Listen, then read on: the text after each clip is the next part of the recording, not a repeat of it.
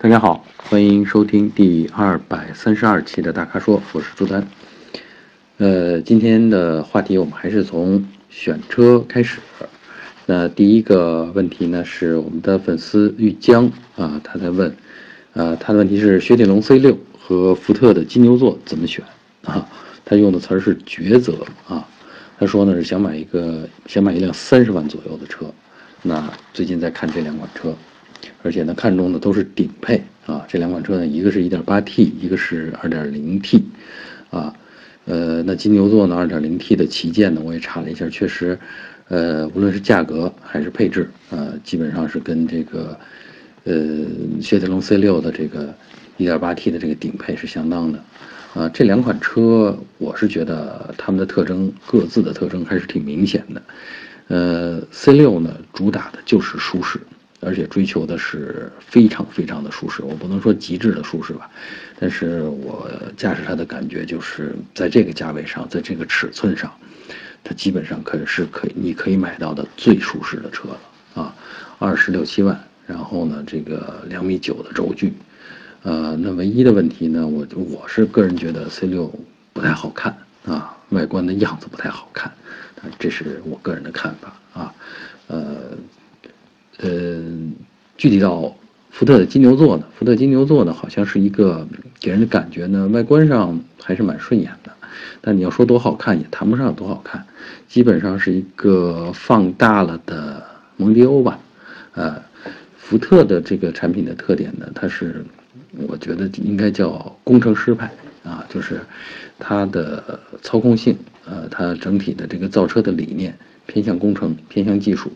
所以呢，这个车造出来呢，我的驾驶的给我的这个驾驶印象呢，就是操控性非常好，呃，所以呢，是一款我觉得叫驾驶者之车吧。你要是喜欢开车的话，你会很喜欢开，呃，福特的车啊，嗯，但是这个车除了大之外，这车确实大，它的轴距是大概是在两米九五，比那个 C 六的两米九还长一点点。那当然，两个车的。这个整车尺寸都在四米九几啊，然后宽度也差不多一米八七左右啊，都是这种比较大的车。那后排空间两个车都足够了，所以说，呃，怎么抉择？呃，我觉得如果是喜欢开车，嗯，又觉得福特啊，周围的人又比较认的话啊啊，对，福特还有一个特点，福特的金牛座上一套声控系统，这顶配啊旗舰车型上二点零 T 旗舰车型上。有一套声控系统，你要是对这个，呃，科技配置感兴趣的话，那个大概是比较好玩的一个系统。那相对而言呢，C 呃 C 六就不是这种好玩的。C 六它内饰呢呈现的是一种格调啊，法式的这种这种优雅、这种沙龙式的这种内饰设计，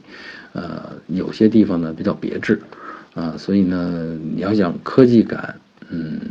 也许声控的那个，啊，可能更能打动人。声控的中控台啊，那一套东西更能打动人。当然，C 六的的科技感也不弱，比如说它的全液晶仪表，呃，比如说它的大屏幕啊，呃，另外呢，车上一些舒适性的细节设计，包括后排可以操控这个，呃，空调啊，当然金牛座上也有啊。所以呢，这个两个车呢，一个是技术感更强一些，这就是。去金牛座，另外呢就是，呃，舒适感或者叫，嗯，格调优雅的那种感觉更强一些，那就是 C 六。呃，我觉得其实买两个车还是开起来看看你更喜欢谁的驾驶感觉，因为从动力上这两个车，我觉得驾驶起来的感觉相当，呃，都挺顺畅的，呃，而且噪声都不大。当然，舒适性的话，从主观感受上的舒适性的话，呃，C 六还是在金牛座之上的啊。所以还是我那句老话，呃，别再纠结了，你去开一下这两款车，看看它们的特点是不是满足你的需求啊。我在这儿说也只能给你帮你，也只能帮到这儿了，剩下的就得你去开了，好吗？第二个话题啊，很有意思。第二个话题，我们小助手给我准备的这个第二个话题呢。仍然是中大型车这个话题啊，我们的粉丝叫卢文伟啊，他想买个中大型车啊，想听听我们的建议。呃，而且呢，他是近期摇号中签，这个可喜可贺啊！现在摇号这么难的情况下，他还中了。呃，他的预算呢是三十到三十五万啊，想买个中大型，而且特别关注的是舒适、静音，还有车内异味要小，还有耐用性。然后他提到了四款车，这四款车里边呢有皇冠，呃，雷克萨斯 ES，有宝马三系，有奔驰 C 级。啊，听我们的意见，我们的意见就是先排除两个呗，先排除呃宝马三系和奔驰 C 级，为什么呢？因为这两款车的尺寸啊啊，虽说都加长了轴距啊，这两款车的尺寸我觉得还是窄一点，因为他们原来呢是属于中级车啊，那加长轴距呢，如果单从轴距单从 后排空间上看，好好像也够这个中大型的这个后排空间了。但跟皇冠相比，跟这个雷克萨斯 ES 相比呢，呃，这个气场上啊还是略小了一点。当然，人家是豪华品牌啊，这个可能影响力更大一些。所以呢，再说到他我们这位粉丝前面关注的这个几个特点，比如舒适、静音，呃，这个三系和 C 级其实都比不过雷克萨斯和皇冠。啊，如果关注这两个特点，那你就直接转向这个，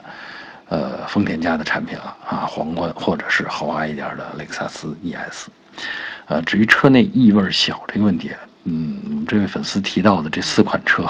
我觉得异味都不大，而且这个新车的会有一定的味道。啊，使用一段时间啊，像这个级别、这个价位的这种车，那使用个我觉着两三个月，味道会会小许多啊，新车的味儿会小许多，所以这个真的不必担心。那唯一的，呃，要要考虑的就是你是不是要舒适性，是不是要静音。如果又要舒适又要静音，那么雷克萨斯 ES 还是在皇冠之上的。那如果不是那么极致的话，那花 ES 的钱。买皇冠的顶配可能还有富裕呢，啊，所以呢，这也有一个性价比的问题啊。好，那我希望我能够回答的，我回答的这些东西呢，能够帮助我们这卢文伟同学，嗯，呃，解决一些疑问啊。当然，最终还是去感觉一下啊，看开一开，看看这个舒适是不是你要的那种舒适啊。呃，第三个问题啊，我们粉丝叫过眼浮云啊，他名字叫过眼浮云，呃，他想问我的是，观致三和斯柯达明锐啊的取舍问题，呃，而且呢，他具体到了这个观致三的三厢版 1.6T 自动至臻型和斯柯达明锐的 280TSI DSG 智行版啊，他来希望我帮他比较一下这个。而且他的兴趣点呢是说，这两辆车的呃双离合器变速的区别，还有这个操控性、耐用度怎么样？从字面上我觉得呢，它指的应该是整车的耐用度，而不一定，而不是双离合器变速箱的耐用度啊。呃，当然他后边也问了，这两个变速箱哪个更可靠啊？我查了一下，这两个变速箱都是嗯，我们这位粉丝不太喜欢的这个。干式双离合器，那观致的这个呢是一个六档的啊 DCT 啊，就是双离合器的一种缩写，而明锐呢众所周知大众系的这个 DSG 啊七档干式的双离合器，嗯，至于它们的区别，我大概也是几年前，最近还真没开过这个呃，就是观致的这个呃六档的。呃，双离合器变速箱，但是几年前的印象呢，就是觉得，嗯，这个变速箱反应有点慢啊。当然，我为什么强调是几年前呢？其实变速箱的换挡程序呢，也是可以不断的优化的啊。随着大家的使用的习惯的反馈，厂家是其实是可以做调整的。嗯，但是遗憾，我我最近没确实没有开，所以没有太多的发言权。那还有呢，就是变速箱的。一定是变速箱的表现呢，一定离不开发动机的表现，就是我们常说的这个调教啊，一定是，呃，变速箱的换挡程序跟发动机的输出特性相配合，呃，如何配合的更好，如何更能，呃，体现驾驶者的意图，这个其实是，呃，所谓调教的这个核心所在。那观致的这个 1.6T 的这个发动机呢，它跟呃大众家的那个 1.4T，就是斯柯达明锐的那个 1.4T 呢略有不同，就它的线性度，扭矩输出的线性度比较强，啊，不是像呃大众家的这个 1.4T 呢，就是有一个呃明显的扭矩的上台阶的感觉。啊，所以呢，这个驾驶的感觉呢，呃，也许不像不像大众系的那么猛。啊，都是带涡轮啊，你别看那 1.4T 排量还小了那么一点啊，那个观致啊的 1.6T 的，反倒比它比它怎么说？呃，比它更平顺一点啊，所以这个感觉呢，就是开起来一般吧，就是观致的这个感觉。你要相比的话，嗯，我觉得可能。大众的那个 1.4T 配上 DSG，配上七档的 DSG，开起来你可能更喜欢一些，啊，或者更更有意思一些啊。所以，呃，如果你要是对比这两个车的话，我觉得我可能倾向于明锐啊二八零 TSI 啊 DSG 版的这个啊，就是开起来更更有感觉一些，更好玩一些啊。嗯，但是我们这位粉丝呢，可能还是觉得。这个干式离合器觉得不适合中国路况啊，这个，呃，确实我觉得有一定的怎么说操作习惯在里边，因为我们当我们用惯了这个六档液力变矩器的这种，或者说液力变矩器的这种自动变速箱，呃，我们松开刹车的时候，车会慢慢的向前动，啊，会有蠕动啊，这个动作很自然，你松开了，它就慢慢向前走。如果是用双离合器。那你一定要脚离开刹车踏板以后，再去踩一下轻踩油门踏板。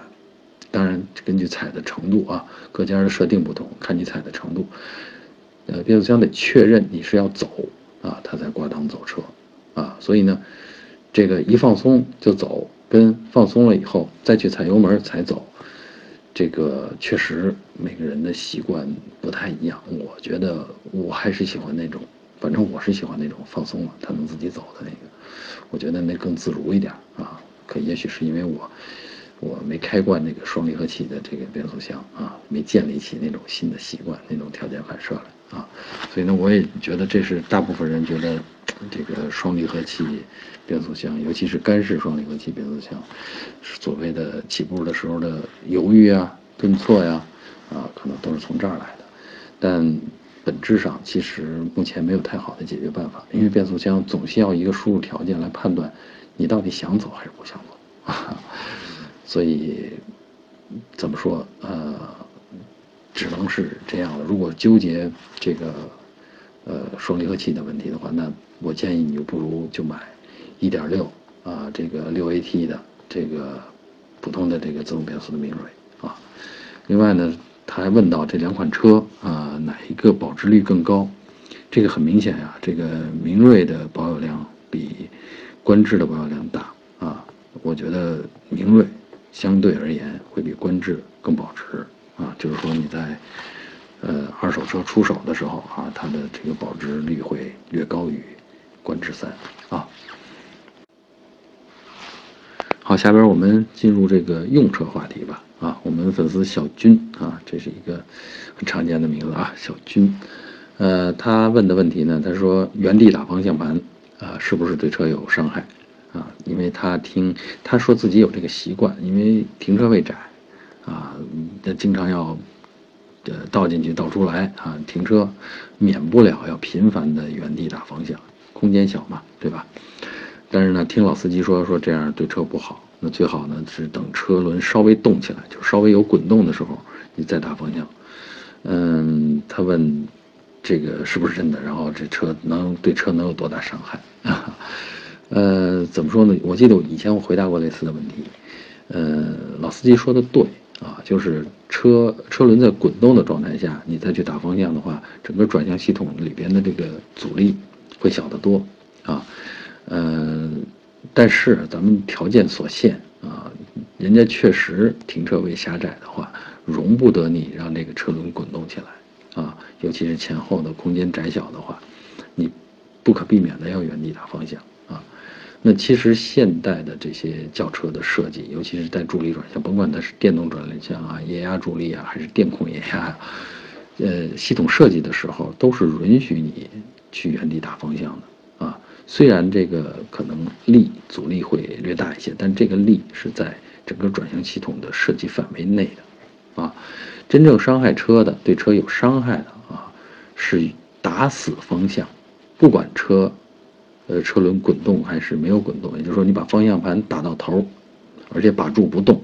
这个时候，如果是液压助力的，你能听见液压泵的那个滋滋滋滋的这个安全阀泄压的声音啊。如果时间长了，那有些泵可能还会会会烧爆啊。所以呢，这个是对车有害的，也就是说，打死方向啊，到不论向左还是向右，打到头了还不撒手啊，那。正常的做法呢是打到头，打到头我们难免碰到头了，对吧？然后稍微回一点，啊，如果是空间窄小，确实需要打到头的话，那你把这个打到头的动作变成断续动作，你说回一点儿，然后根据需要再打到头，然后再回一点，改成这样的断续动作，这个对泵的伤害就会小得多啊。所以呢，这个我觉得我就这么说，大家就应该能基本明白了啊，别怕，原地打方向，这个车的设计是允许的。但是你打死方向，这个对车的这个泵就是有害的了。可能电动系统现在的电动助力系统的这个这个危害会稍微小一点。如果你用的是液压的，那液压的这个系统整个对呃系统内的压力啊，对泵啊，确实是有是有一定危险的啊。好，用车话题啊，第五个问题还是用车话题，这是最后一个问题啊。我们的粉丝叫路人 Z 啊，不知道是。应该是路人乙还是路人 Z？我这看到的是字母 Z 啊。他的问题是说呢，这个今天去 4S 店首保，然后这个 4S 店的师傅没给他安装空气滤芯儿，然后跑了七十多公里，可能被他发现了，也许是被 4S 店的这个